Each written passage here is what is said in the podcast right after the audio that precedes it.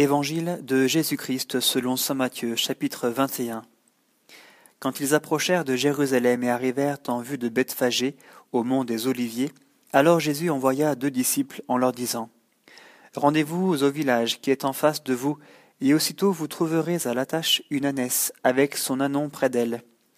Détachez-la et amenez-les-moi.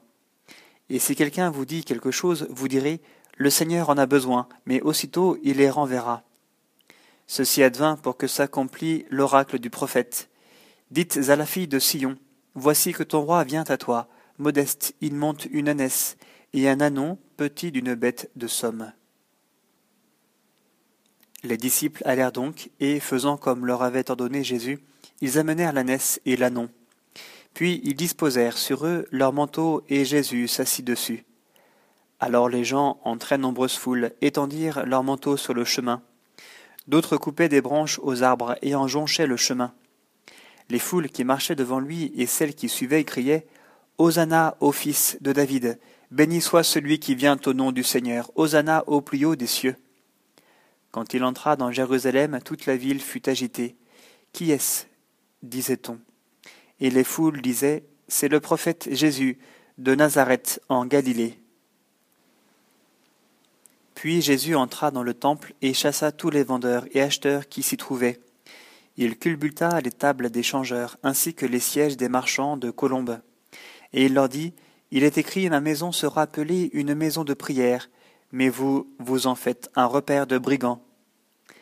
Il y eut aussi des aveugles et des boiteux qui s'approchèrent de lui dans le temple, et il les guérit. Voyant les prodiges qu'il venait d'accomplir et ses enfants qui criaient dans le temple Hosanna au fils de David, les grands prêtres et les scribes furent indignés et lui dirent Tu entends ce qu'ils disent, cela Parfaitement, leur dit Jésus. N'avez-vous jamais lu ce texte? De la bouche des tout petits et des nourrissons, tu t'es ménagé une louange. En les laissant, il sortit de la ville pour aller à Béthanie où il passa la nuit. Comme il rentrait en ville, de bon matin il eut faim. Voyant un figuier près du chemin, il s'en approcha, mais n'y trouva rien que des feuilles.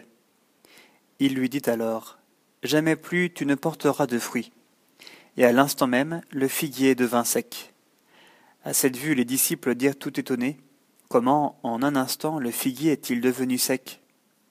Jésus leur répondit en vérité, je vous le dis, si vous avez une foi qui n'hésite point, non seulement vous ferez ce que je viens de faire au figuier, mais même si vous dites à cette montagne, Soulève-toi et jette-toi dans la mer, cela se fera, et tout ce que vous demanderez dans une prière pleine de foi, vous l'obtiendrez.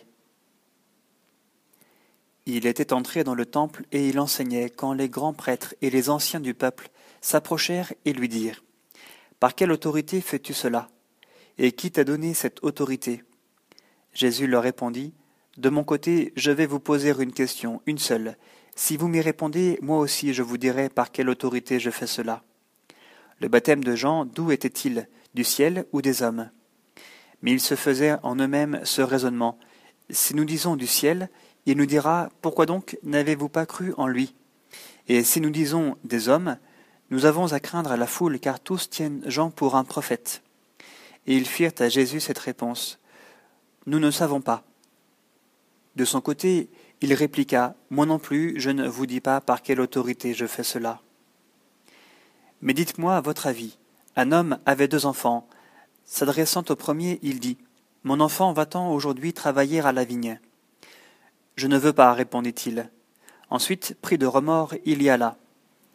S'adressant au second, il dit la même chose. L'autre répondit Entendu, Seigneur. Et il n'y alla point. Lequel des deux a fait la volonté du Père Le premier, disent-ils. Jésus leur dit, En vérité, je vous le dis, les publicains et les prostituées arrivent avant vous au royaume de Dieu. En effet, Jean est venu à vous dans la voie de la justice, et vous n'avez pas cru en lui. Les publicains, eux, et les prostituées ont cru en lui, et vous, devant cet exemple, vous n'avez même pas eu un remords tardif qui vous fit croire en lui. Écoutez une autre parabole. Un homme était propriétaire et il planta une vigne. Il l'entoura d'une clôture, y creusa un pressoir et y bâtit une tour. Puis il la loua à des vignerons et partit en voyage. Quand approcha le moment des fruits, il envoya ses serviteurs aux vignerons pour en recevoir les fruits. Mais les vignerons se saisirent de ses serviteurs, battirent l'un, tuèrent l'autre, en lapidèrent un troisième. De nouveau, il envoya d'autres serviteurs, plus nombreux que les premiers, et ils les traitèrent de même. Finalement, il leur envoya son fils, en se disant Ils respecteront mon fils. Mais les vignerons, en voyant le fils, se dirent par devers eux Celui-ci est l'héritier, venez, tuons-le, que nous ayons son héritage. Et le saisissant, ils le jetèrent hors de la vigne et le tuèrent. Lors donc, que viendra le maître de la vigne?